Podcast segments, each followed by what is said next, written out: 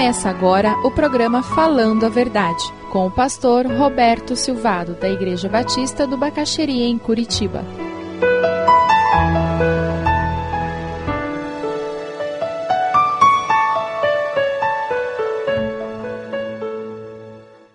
Todos nós temos uma história, a nossa vida passou pela infância, temos histórias de subindo em árvore, nadando em rio, aqueles que cresceram no interior, o que cresceu na cidade, quando muito, é um parque, uma árvore do parque, né? E nós temos também histórias da nossa adolescência, da escola, da família. Como é que foi a sua adolescência? Como é que foi o tempo de família que você teve? Como foi a sua juventude, se você já chegou à vida adulta? Como tem sido a sua história como um adulto? Todos nós temos uma história. E um dia essa história vai terminar. Gente, essa é uma das poucas coisas que todos os seres humanos na face da terra concordam. Todo ser humano morre. Até os céticos acreditam nisso, que todos vão morrer. É por isso que morte é um assunto tão importante.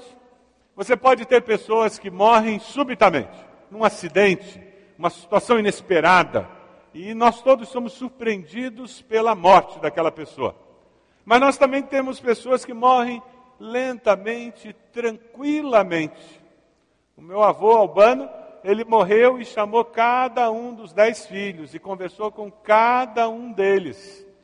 Por último, chamou a esposa e conversou com ela, dizendo que estava morrendo. Eu tenho uma tia que era casada com um tio meu, católica, praticante, aquela família católica, e ela assistiu tudo isso da janela. E naquele dia ela se converteu. Ela disse: Na minha família, se alguém estivesse morrendo, não ia estar essa paz e essa tranquilidade em casa. Todo mundo chorando pelos cantos, se abraçando, orando. E o que estava morrendo, conversando individualmente com cada filho, ela disse: Eu quero esse Deus para mim porque eu quero chegar no final da vida desse jeito. Existem pessoas que têm uma morte muito lenta e sofrida, pessoas que uivam de dor, que gritam por falta de paz.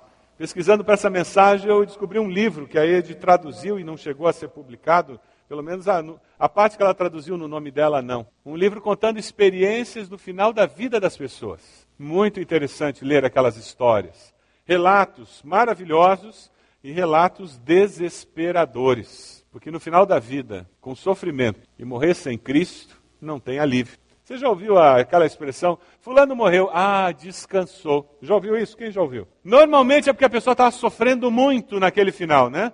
A minha pergunta é se ela descansou mesmo. Que morrer sem Cristo não é descanso, é sofrimento. A Bíblia diz que tem inferno e a pessoa vai parar lá. Mas morrer com Cristo é muito diferente. Aí no programa que você recebeu, tem um esboço da mensagem e tem um texto de Agostinho, conhecido como Santo Agostinho, muito interessante, que fala sobre a morte. O título do texto é A Morte Não é Nada. A Morte Não é Nada.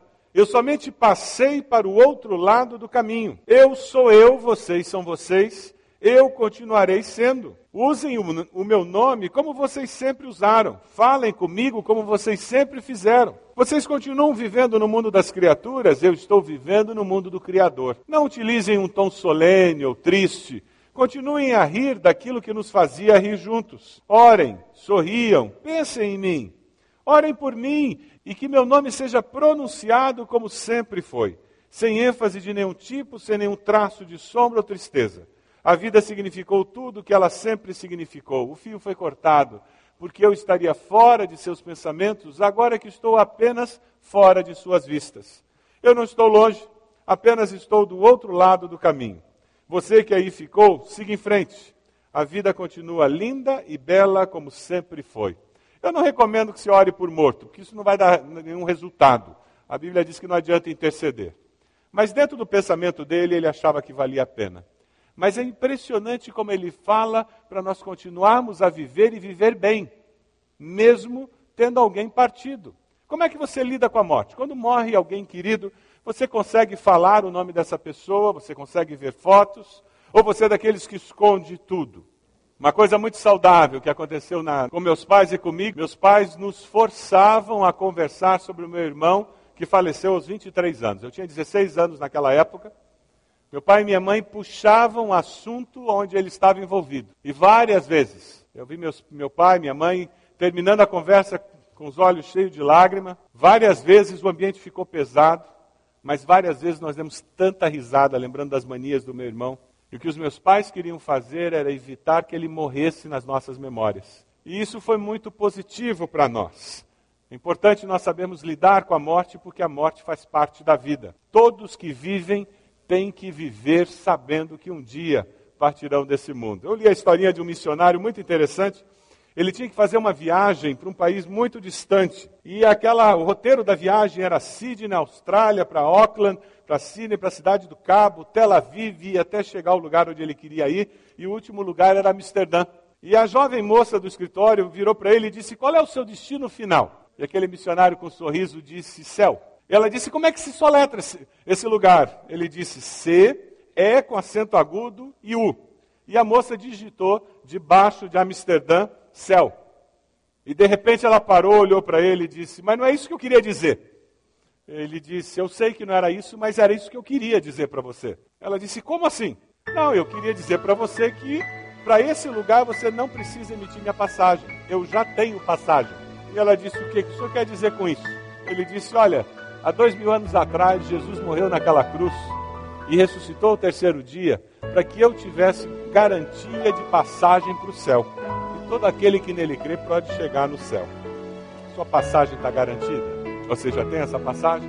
Todos nós, porque sabemos que quem vive morre, porque sabemos que no final dessa vida existe morte, todos nós temos que estar preparados para isso.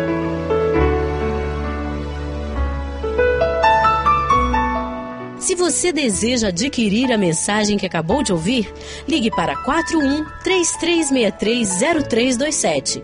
Mencione o título ou o dia da mensagem e envie um e-mail para vida@ibb.org.br.